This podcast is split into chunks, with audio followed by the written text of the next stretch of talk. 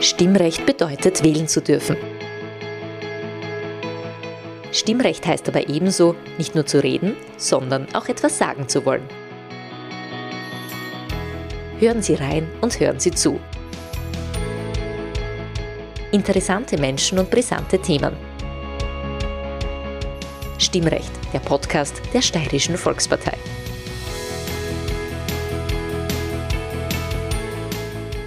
Liebe Hörerinnen, liebe Hörer, herzlich willkommen. Mein Name ist Peter Siegmund.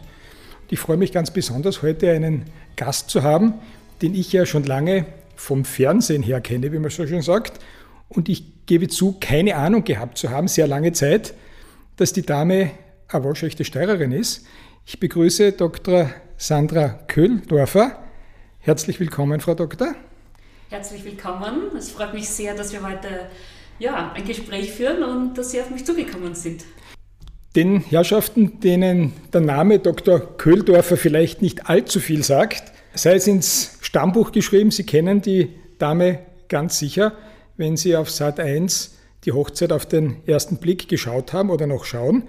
Sandra Köhldorfer ist eine der drei Matching-Expertinnen. Genau, gut, gut, dass Sie mir sagen, weil dieses Wort Match habe ich das erste Mal, abgesehen davon, dass ich Fußballfan bin und für mich Match äh, Spiel zwischen Manchester United und Liverpool ist, aber Match das erste Mal gehört eben in der Show.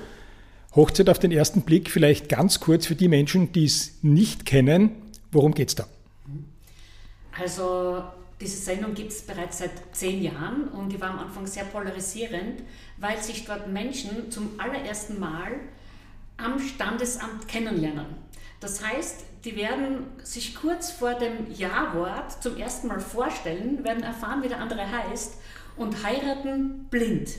Und das Experiment läuft dann über einige Wochen, in denen es dann darum geht, herauszufinden, ob diese Menschen aufgrund von wissenschaftlichen Kriterien gut zusammenpassen und ob dann aus Wissenschaft Liebe wird. Das heißt, ob die beiden eine äh, Paarbeziehung, Ehe und ja, ein glückliches Liebesleben daraus entwickeln. Wir werden über die Sendung noch ein bisschen sprechen, bevor wir da auf eine ganz andere Ebene umschwenken. Aber Ihre Aufgabe als Expertin, als Psychotherapeutin und Psychoanalytikerin, ja. das Sie ja studiert haben, ja. liegt genau wo? Natürlich habe ich den Fokus auf die Tiefenpsychologie.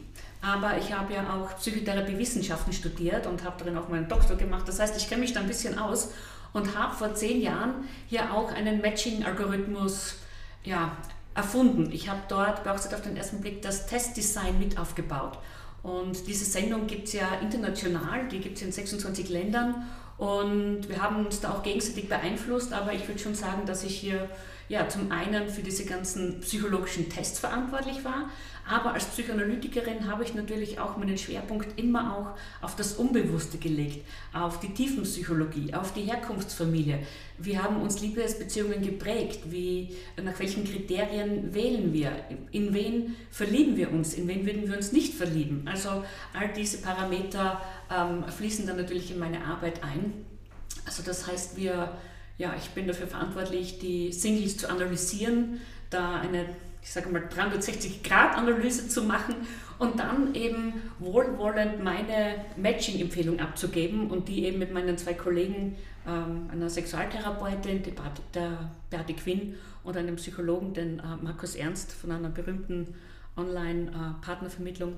Also mit den beiden Kollegen äh, entscheide ich, wer dann vor den äh, ja, Standesbeamten treten darf. Sie haben gerade erwähnt, Ihre beiden Kollegen, also eine Kollegin und ein Kollege, beides Deutsche, Sat1 ein deutscher Sender. Ich glaube, die Paare sind, ob sie ausnahmslos deutsch sind, weiß ich nicht, aber zumindest zum Großteil deutsch. Also ja, ausnahmslos. Ausnahmslos. Mhm. Alles fest in deutscher Hand. Ja. Sie sind gebürtige Grazerin, aufgewachsen in der Oststeiermark. Genau. In Schönberg bei Oberdorf am Hocheck. Also wer das nicht kennt, der kennt vielleicht Kirchberg an der Raab. Das heißt, ja, schönste und tiefste Oststeiermark. Wie kommt eine gestandene Oststeirerin dazu, in eine der bekanntesten und erfolgreichsten Shows des deutschen Privatfernsehens einzudringen? Also das war ja ein... Aber Sie, Sie waren ja. nicht nur einzudringen, sondern Sie haben die Sendung ja auch mitentwickelt, nicht? Ja, also da waren viele ähm, eher Zufälle und Irrwege, aber was ich immer wollte ist, ähm, Menschen zu einem guten Beziehungsleben zu verhelfen. Ich war damals in Graz Intensivkrankenschwester und habe auf Palliativstationen gearbeitet und so weiter. Ich habe so viele Menschen sterben gesehen. Und ich habe dort früh verstanden, wie wichtig es ist, ein erfülltes, gutes Beziehungsleben zu führen. Und ich, ich habe einen Unterschied gemerkt in den Menschen, wenn sie sterben und ein unglückliches oder verbittertes Leben gehabt haben oder ob sie ein schönes, gutes Leben gehabt haben. Und ich habe mir dann aber sozusagen zum Ziel gemacht, den Menschen nicht nur dort zu helfen, wo es für manche schon dann leider oft zu spät ist oder ne, also auf der Intensivstation, sondern einfach ganz woanders anzusetzen. Und habe dann ähm, ja, mich der Psychotherapie gewidmet, habe meinen Doktor dann gemacht in Wien und bin dann nach Berlin gegangen. Immer mit der Mission, so vielen Menschen wie möglich helfen zu wollen. Und ich wollte dort eigentlich Auslandserfahrung sammeln. Und als ich in Berlin dann drei Monate meine Praxis gehabt habe und ich dachte so endlich, nach dem Doktor, nach dem Umzug, nach all den ganzen Strapazen, kann ich endlich durchatmen und ähm, ruhig zum Leben anfangen. Und genau an diesem Tag kam dann der Anruf vom Fernsehen und ja, die haben mich dann entdeckt. Ich war natürlich für deutsche Verhältnisse relativ jung. Ich war 32, 33, hatte meine Brillen, meine Locken, war irgendwie pfiffig und äh, natürlich einen wahnsinnigen äh, CV, also Lebenslauf. Und ja, so hat das Fernsehen mich gefunden. Und ich würde sagen, ich bin einfach meiner Intuition gefolgt. Und das kann ich einfach so jedem empfehlen. Jeder, der so auf dem Weg ist, sich selbst zu finden, einfach auch immer wieder auf sich zu hören. Was wollte man als Kind? Was äh, macht einem Freude im Leben? Woran hat man wirklich Spaß? Und ja, und dem nachzugehen. Sie haben aber zwei Wohnsitze, einen ja. in Berlin und einen weiterhin in Graz. Sie praktizieren auch in beiden Städten? Ich praktiziere, aber ich würde sagen, ich äh, praktiziere eher global. Also was ich noch ähm, manchmal anbiete in Einzelfällen ist ähm, psychotherapeutische Online-Beratung. Zu mir kommen auch viele Menschen in Hotels oder sie fliegen zu mir nach Berlin oder nach Graz, aber ich kann es bei dem Pensum an, an Dreharbeiten oft nicht schaffen, mehr an einem Ort zu sein. Das heißt, ich habe bis vor drei Jahren noch mit Krankenkassenpatienten sogar auch gearbeitet. Also ich liebe meinen Beruf, möchte das auch immer irgendwie beibehalten. Aber ja, ich schaffe es einfach zeitlich nicht und vor allem eben auch mit Menschen, die vielleicht schwere Trennungserfahrungen haben und so weiter. Also dafür bin ich einfach zu wenig an einem Ort. Graz ist aber, ja, hier komme ich an, hier kann ich mich fokussieren, hier ist es nicht nur urbaner, sondern hier ist, ein, ist meine Familie, meine Freunde und also es macht einen gewaltigen Unterschied bei mir, wo ich aufwache. Wenn ich in Berlin aufwache, bin ich dann manchmal einfach, oh, es kostet mir Kraft. Und manchmal habe ich sogar so richtig so depressive Reaktion, wenn ich in Berlin bin. Ähm, und ganz anders hier in Graz. Hier wache ich auf, ich bin energiegeladen, ich bin glücklich. Graz ist ohnehin die ideale Stadt. Ich gehe raus und kann in fünf bis zehn Minuten einen Kaffee mit einem Freund trinken. Also unfassbar toll ist es hier zu leben. Und ich habe die ganze Welt schon fast bereist, ähm, habe lang jetzt in Wien und in Berlin gelebt und auch in München. Aber ich kann nur sagen, also ich musste viel reisen, um herauszufinden, dass es hier eigentlich am schönsten ist. Das sagen viele Menschen, die eben so wie auch Sie sehr viel unterwegs sind. Ja. Eine Frage, die mir unter den Nägeln brennt, seit ich dieses Format das erste Mal gesehen habe, und ich habe es ja relativ oft angeschaut, was sind das für Menschen, die dort mitmachen? Wer lässt sich auf so etwas ein? Sind es Abenteurer? Sind es Menschen, die die oberflächlich sind? Sind es welche, die verzweifelt sind und sagen, das ist meine letzte Chance, dass ich jemanden da rein? Wie schätzen Sie diese Klientel ein? Ich finde, wir haben wirklich tolle Menschen, die einfach überwiegend das als einen Weg sehen, einen passenden Partner zu finden. Viele haben natürlich auch, ähm, auch ähm, selbst Griffe ins Klo gemacht. Ja? Also die haben sich natürlich auf Attraktivität verlassen oder auf andere Dinge und haben dann eigentlich festgestellt, oh oh, ich komme nicht an. Oder sie treffen nur mehr auf Menschen, die sich nicht binden oder nicht committen wollen. Und häufig sind es Menschen, die tatsächlich interessiert sind an einer Ehe, an Familiengründung. Und natürlich gibt es auch immer wieder Menschen, die selbst Bindungs- oder Beziehungsschwierigkeiten haben, die auch eigene Themen mitbringen. Ja, manchmal sind sie vielleicht auch zu abenteuerlustig, das gibt es auch. Und bei den Abenteuerlustigen wissen wir aber, dass die Scheidungsrate oft höher ist, weil die wollen natürlich sehr viel erleben und was Neues. Und die Ehe ist ja schon oft etwas, wo es manchmal auch ruhiger werden kann mit der Zeit. Also wir haben natürlich diese, wir haben eine bunte Mischung an Menschen. Ja? Also es gibt natürlich auch jene, die ins Fernsehen wollen, wir versuchen die so früh wie möglich auszusortieren. Also äh, wie wir das machen, verrate ich jetzt nicht. das, also wir ähm, schauen da schon, dass die mitmachen, weil es ihnen um die große Liebe geht. Die Damen und Herren treffen sich definitiv vor dem Standesbeamten das erste Mal. Ja. Wie viele Trauungen hat es schon gegeben in diesen vergangenen neun oder zehn Jahren? So über, über den Daumen? Also 60. 70? Dutzende auf jeden Fall, Dutzende. Nicht? logischerweise. Vielleicht Ja, noch nicht genau. dreistellig, aber schon eine erkleckliche Anzahl. Ja. Hat schon einmal die Situation gegeben, dass der Bräutigam vorne gestanden ist, die Braut kommt rein und der sagt, na, der nicht, oder sie sagt, zu dem gehe ich nicht, oder wie auch immer. Hat schon einmal jemanden gegeben, der Nein gesagt hat. Also wir hatten einmal einen kritischen Fall, das war 2018. Da hat die Tamara zum Sascha Ja gesagt und kurz darauf aber einen, ja, fast einen äh, Nervenzusammenbruch erlitten und hat gesagt, nein, sie muss das jetzt abbrechen. Leider Gottes hatte sie Ja gesagt und auch unterschrieben. Und ich war zeitgleich auf einer anderen Hochzeit. Bin mit dem Auto, also das darf die Polizei nicht hören, mit wie viel ich da äh, von A nach B gerast bin, um zu ihr zu kommen und habe noch versucht, mit der Standesbeamtin zu reden, sage, ja, Frau Kutzner, Frau Kutzner, können wir nicht die Seite dann rausreißen? Ich meine, diese arme Frau. Ähm, ne? Und sie hat gesagt, nein, es ist eine rechtskräftige Ehe. Sie haben ja gesagt, Sie haben unterschrieben und auch wenn sie drei Minuten später sagt, nein, sie möchte es nicht, es äh, ist leider äh, rechtskräftig. Das kann man nicht rückgängig machen. Wie viele Prozent der geschlossenen, der rechtskräftig geschlossenen Ehen halten denn noch? Wir sind so zwischen ja, 10 bis 15 Prozent. Okay. Das war schon mal besser. Also wir hatten, na, wir hatten ja, ich glaube, vier Ehen, die sich jetzt so nach Corona oder in der Corona-Zeit so langsam getrennt haben. Da lag die Rate mal so bei, ich glaube, 25 Prozent. Das war schon relativ gut. Also das klingt für manche wenig, aber ich finde, es ist trotzdem hoch. Man muss sich ja vorstellen, es ist ein First Date, es ist ein erstes Mal sich kennenlernen. Dann noch dazu unter diesem Setting, wo ja dann schon die Schwiegermutter und alle sind äh, dann quasi schon vor Ort.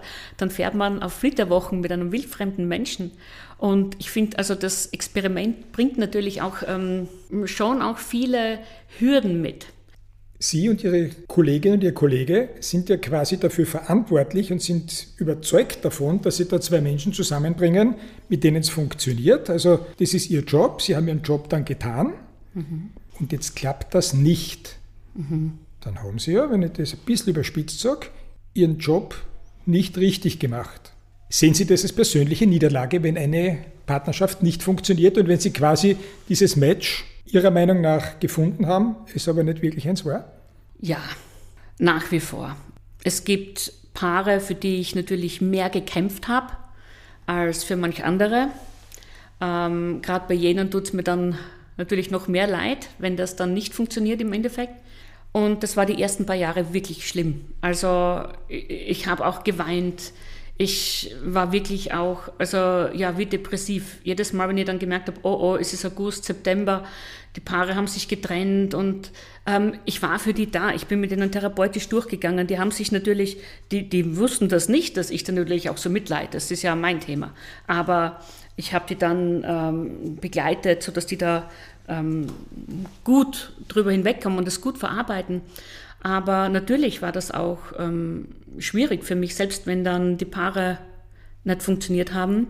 Und gleichzeitig habe ich mir dann aber auch immer vor Augen halten müssen, es ist ein Experiment.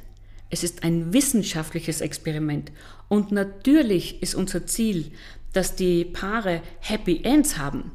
Aber ein Experiment hat auch immer das Ziel, Wissen zu generieren, dass wir immer besser verstehen, was funktioniert, wann matchen zwei Menschen, was muss passen, damit Liebe sich entwickeln kann und woran scheitert es oft. Und ich sage, der wahre Erfolg von unserem Format ist in den Köpfen der Zuseher zu Hause, die dann darüber nachdenken, bin ich eigentlich gleich wie der oder wie sie?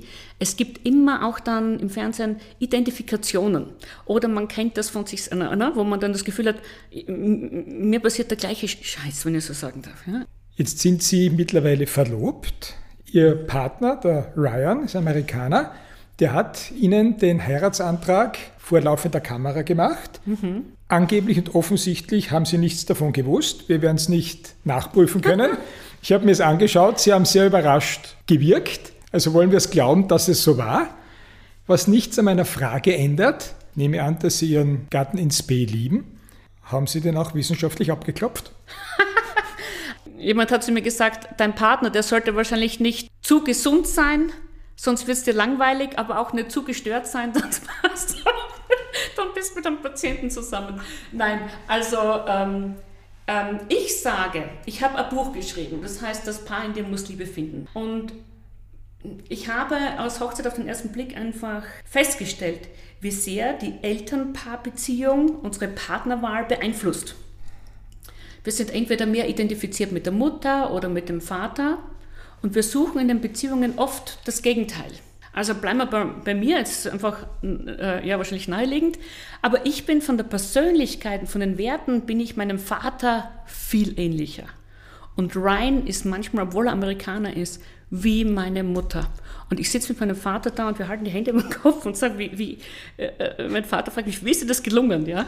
Äh, so jemanden zu finden. Also ich finde, dass diese früh, also bei mir ist es natürlich sehr plastisch und konkret, aber diese frühe Elternpaarbeziehung, die prägt uns und wen wir auswählen.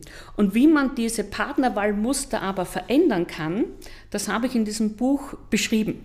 Und als ich dieses Buch fertig hatte, habe ich das Gefühl gehabt, ich habe den Schlüssel, den perfekten Partner zu finden. Und ein paar Wochen später lief mir Ryan über den Weg. Und Ryan sagt aber, we are matched by alcohol and misunderstandings. The both of you? Also Sie beide oder, oder überhaupt alle? Er sagt, na, er, sagt ähm, er war mit seinen Freunden in einem ähm, berühmten Grazer Lokal und ich war äh, eines, also sein CEO hier in Graz hat mich ähm, gesehen und hat gesagt, komm Sandra, lass uns ein Glas Rotwein trinken. Und seine amerikanischen Kollegen kamen und die dachten sich, mit wem spricht er da? Und ähm, dann hat mich einer seiner Partners ähm, hat gefragt, so, um, who are you? What are you doing here? Und what's your job? Und dann habe ich gesagt, ja, I'm uh, an expert and host in Married at First Sight. Und dann hat er mich beim Krawattel genommen und über den Gastgarten gezogen und hat geschrien, Ryan, Ryan, we will get you married, we will get you married in TV. Und Ryan hat aufgeschaut und hat gesagt, to whom? To her? Er hat gesagt, also so, wen werde ich heiraten? Sie? Und also deswegen Alkohol und Misunderstandings. Ähm, ja, es war dann sehr lustig und Ryan hat noch neun Monate um äh, den Globus fliegen müssen und hat immer wieder den Graz Zwischenstopps gemacht, bis, ich, äh, ja, bis er dann mein Herz ähm, erobert hat. Aber die Verlobung, die ist wirklich, ähm, also ich dachte niemals, dass es wirklich tut. Also ich habe ihm schon die Pistole auf die Brust gesetzt und habe gesagt, du, wir sind jetzt vier Jahre zusammen.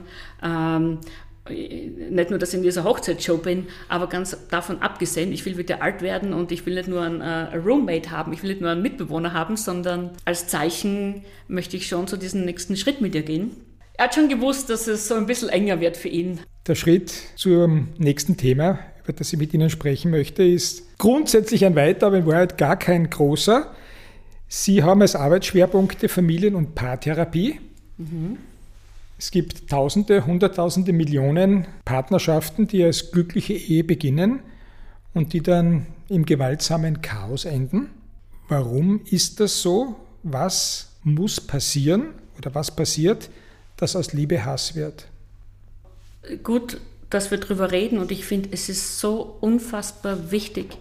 Es kam gerade jetzt eine Statistik in Österreich heraus, die aktuell ist, also bis 2022 dass jede dritte Frau von Gewalt betroffen ist. Und jede, also 16 Prozent der Frauen erleben in ihren intimen Partnerschaften sexuelle oder psychische Partnerschaftsgewalt. Liebe ist sowas Privates, sowas Intimes. Und ich finde aber, wir müssten es politisch sehen. Wir müssten in die Gesellschaft rausgehen. Wir müssten noch viel mehr darüber sprechen, Wie sollen gesunde Beziehungen funktionieren? Wie soll das aussehen? Was darf in einer gesunden Beziehung sein? Wann ist eine Beziehung schwierig? Und wann ist es zerstörerisch? Und wann sprechen wir ja von Gewalt? Erstens glaube ich, dass es schon bei der frühen Kindheit anfängt, und wenn die Politik etwas tun könnte, ist dann auch zu schauen, wie werden Kinder in diesen ersten drei Lebensjahren erzogen oder wie können sie aufwachsen? Wie kann man auch diese Mutter-Kind-Beziehung einfach verbessern und nicht nur Fremdunterbringung? Oder man hat gestresste und sehr belastete Mütter. Also man müsste sozusagen schauen, dass, ähm, dass man schon ganz früh ansetzt, dass sich die Menschen gesund entwickeln können, ein gesundes, positives Selbst entwickeln ein Wertesystem entwickeln, Ethik, Empathie entwickeln können, all diese Fähigkeiten. Gibt es irgendwelche Parameter, die man, wenn man weiß, dass man darauf schauen kann und soll, erkennen kann, auch in der Phase noch, wo es die große Liebe und die große Verliebtheit gibt? Oder sind die sowieso so unter der Decke, unter der Haut nicht sichtbar, dass es da überhaupt keine Möglichkeit gibt, das im Vorhinein zu erkennen? Die Gefahr ist, dass diese allgemein bekannt als toxischen Partner häufig sich verkaufen als die große Liebe. Es fängt ja oft zu gut an. Es ist zu schön, um wahr zu sein. Häufig tun diese Männer am Anfang so vieles, um diese Frau einzufangen. Und hat sich die Frau dann committed, hat die Frau dann Gefühle entwickelt ähm, und ist auch richtig emotional bei diesem Mann, erst dann kommen häufig diese negativen Eigenschaften zum Vorschein. Jetzt kann man natürlich sagen, wenn es am Anfang zu schön ist, um wahr zu sein, dass man hier schon so ein bisschen vorsichtig sein kann, dass man sich anschaut, welches soziale Umfeld hat dieser Mensch, welche Vorbeziehungen hat dieser Mensch, wie geht es den Ex-Partnern heute, wie sieht der Kontakt zu Familie und Freunden aus, spricht er häufig über Konflikte oder merkt man, dass er Konflikte auch gut lösen kann, auch mit Worten? Oder weicht jemand aus und ne, oder ähm, kriegt man ein gutes Gefühl für sein Selbst, wie reagiert jemand, wenn er gestresst ist oder bei Ärger. Also auf all diese Dinge kann man schon sehr früh Acht geben. Und natürlich, wenn jemand dann schon Vorstrafen hat oder wenn man schon gehört hat, dass der irgendwo gewalttätig war, dann muss man natürlich größte Vorsicht walten lassen. Wenn jemand einmal gewalttätig wird und dann eine Psychotherapie macht, sich wirklich damit auseinandersetzt, dann hat dieser Mensch Chancen, in seinem Leben andere Strategien zu entwickeln dann kann der äh, das Glück haben, aber er muss daran arbeiten, andere Bewältigungswege zu finden, als Gewalt anzuwenden. Aber das ist ein langer Weg und da muss jemand mit sich gearbeitet haben. Wenn jemand aber äh, da einfach weitermacht, ja, und sagt, ja, da habe jemanden die Nase gebrochen und, na, äh, und da gibt es irgendwie Anzeige von der Ex-Partnerin, ja, dann äh, würde ich sagen, Beine in die Hand und eigentlich laufen, äh, wenn der Mensch nicht wirklich in einer engmaschigen therapeutischen Begleitung ist. Und auch die Frauen müssen sich ändern. Die Frauen wollen oft nur diese starken Männer oder diese Machos, also auch die Frauen müssen sagen, hey, es ist okay, wenn ein Mann auch weiche Seiten hat, über Emotionen spricht, das ist ein guter Mann. Wo fängt denn Gewalt eigentlich an? Was ist für Sie schon Gewalt? Ist es ein lautes Wort? Ist es eine Drohung, welcher Art auch immer? Ist es ein festes Angreifen? Ist es ein Schubsen? Gibt es eine Grenze? Ist die fließend? Wie sehen Sie das? Also es gibt ja auch psychische Gewalt und das ist ähm, natürlich macht auch so ein bisschen die Dosis das Gift, wenn jemand einmal schreit äh, oder wenn jemand so eine Phase hat, wo er den anderen ständig äh, so ein bisschen kritisiert oder klein macht, dann kann man ja noch so ein bisschen Nachsicht haben. Aber also die Dosis macht zum einen das Gift, auch in dieser psychischen Gewalt.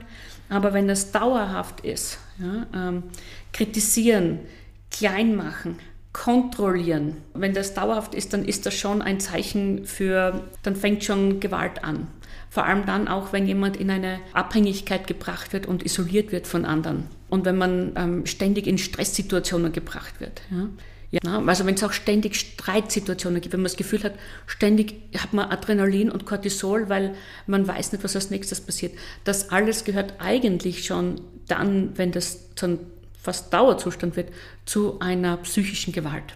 Ähm, das wird aber zu wenig ähm, noch bewertet, hinterlässt aber auch Schaden. Aber das Ende ist natürlich wirklich bei körperlicher Gewalt. Und da ist schon eine Watsche zu viel, da ist ein zu festes Festhalten, ist schon zu viel. Und ich sage immer, nur ein Ja ist ein Ja. Sie haben für mich durchaus verständlich gesagt, schon eine Watsche ist zu viel. und das ist jetzt die konkrete Frage, ist einmal körperliche Gewalt, eine Watsche, ein Schlag, wie fest auch immer, ist es aus irgendeinem Grund tolerierbar oder ist es ein No-Go, wo Sie sagen, damit ist eine rote Linie überschritten? Also für mich wäre es ein absolutes No-Go. Rote Linie. Für mich wäre Schicht im Schacht. Also da ist wirklich aus. Es gibt ja auch, ähm, ne, dass der Partner so lange provoziert, dass der andere keinen Ausweg mehr hat, mit Worten nicht durchkommt und deswegen nur mehr das Körperliche hat, um sich mitzuteilen. Ja. Aber ich finde, es geht einfach nicht. Also körperliche Gewalt soll und darf heutzutage nicht mehr sein. Man kann ähm, mit Worten so viel lösen. Kommunikation in Beziehungen kann man lernen. Ich nehme an, dass Sie schon oft mit Frauen Kontakt hatten, die unter welcher Art von Gewalt auch immer gelitten haben, aber gesagt haben, ich kann aus vielerlei Gründen, meistens aus finanzieller Abhängigkeit, nicht weg von ihm. Wie gehen Sie denn mit solchen Fällen um? Was sagen Sie denn diesen Frauen? Erstens ist es einmal wichtig, dass diese Frauen sich bei mir in einer geschützten, sicheren Beziehung, also therapeutischen Beziehung fühlen. Und dann würde ich sehr wohl dazu raten, dass diese Frauen auf Distanz gehen müssen. Die müssen Abstand, die müssen sich in Sicherheit bringen. Die müssen dort raus. Und ob das jetzt jemand ist aus einem ähm, nahen Umfeld oder aus äh, vielleicht doch auch ein, ein, Frauenhaus und so weiter. Es gibt ja Anlaufstellen. Und es kann aber ein langer Weg sein. Ich meine, hoffentlich ähm, dauert er oft nur ein paar Wochen, bis diese Frauen diesen Mut haben, diesen Schritt zu gehen. Aber nichts ist teurer als Krankheit. Und diese Gewalt, die sie da erfahren, die macht krank. Also wir leben in einem Sozialstaat zum Glück und ich finde, es gibt immer Wege. Und das Finanzielle ist natürlich auch ein, ein Thema, aber das lässt sich meistens gut aus der Welt schaffen. Jetzt haben wir den Bogen gespannt von der Liebe dorthin, wo es nicht enden sollte, nämlich zu Hass und Gewalt. Jetzt schauen wir, dass wir das Ganze positiv beenden. Liebe, gibt es Ihrer Meinung nach Liebe auf den ersten Blick? Liebe auf den ersten Blick gibt es kommt die Wissenschaftlerin raus. Ungefähr 27 Prozent der Menschheit hat schon einmal Liebe auf den ersten Blick erlebt, aber eben nicht alle. Ähm, also das heißt, es ist auch etwas Individuelles. Als Psychoanalytikerin jetzt würde ich sagen, das Unbewusste erkennt Unbewusstes in einer Hundertstelsekunde genau. Ja? Also man spürt hier eine, eine Passung, eine Anziehung, ähm, na, die da so eine Chemie, die da auf diesen ersten Blick bei beiden feuert. Also das gibt es, aber ich würde das auch eher als Verliebtheit auf den ersten Blick betiteln wollen, denn eine Liebe aus meiner Sicht, die wächst und äh, die braucht Zeit. Und auch wenn ich in einem Format arbeite, wo es mit der Ehe beginnt, ähm, auch wir können das Gras nicht schneller wachsen lassen, sondern es braucht wirklich Zeit, damit aus Verliebtheit eine Liebe entsteht dass sich das umstrukturiert. Und das Schöne an einer Liebe ist, dass die ja im Idealfall immer tiefer wird und schöner wird und ja, dass beide da wachsen können. Ein wunderbares Schlusswort für ein Gespräch, das hinauf und hinunter gegangen ist und jetzt zum Schluss Gott sei Dank wieder rauf. Frau Dr. Köldorfer, ich bedanke mich sehr, sehr herzlich für Ihre Ausführungen. War wirklich sehr spannend, hinter die Kulissen nicht nur einer Fernsehshow zu schauen, sondern auch der menschlichen Psyche.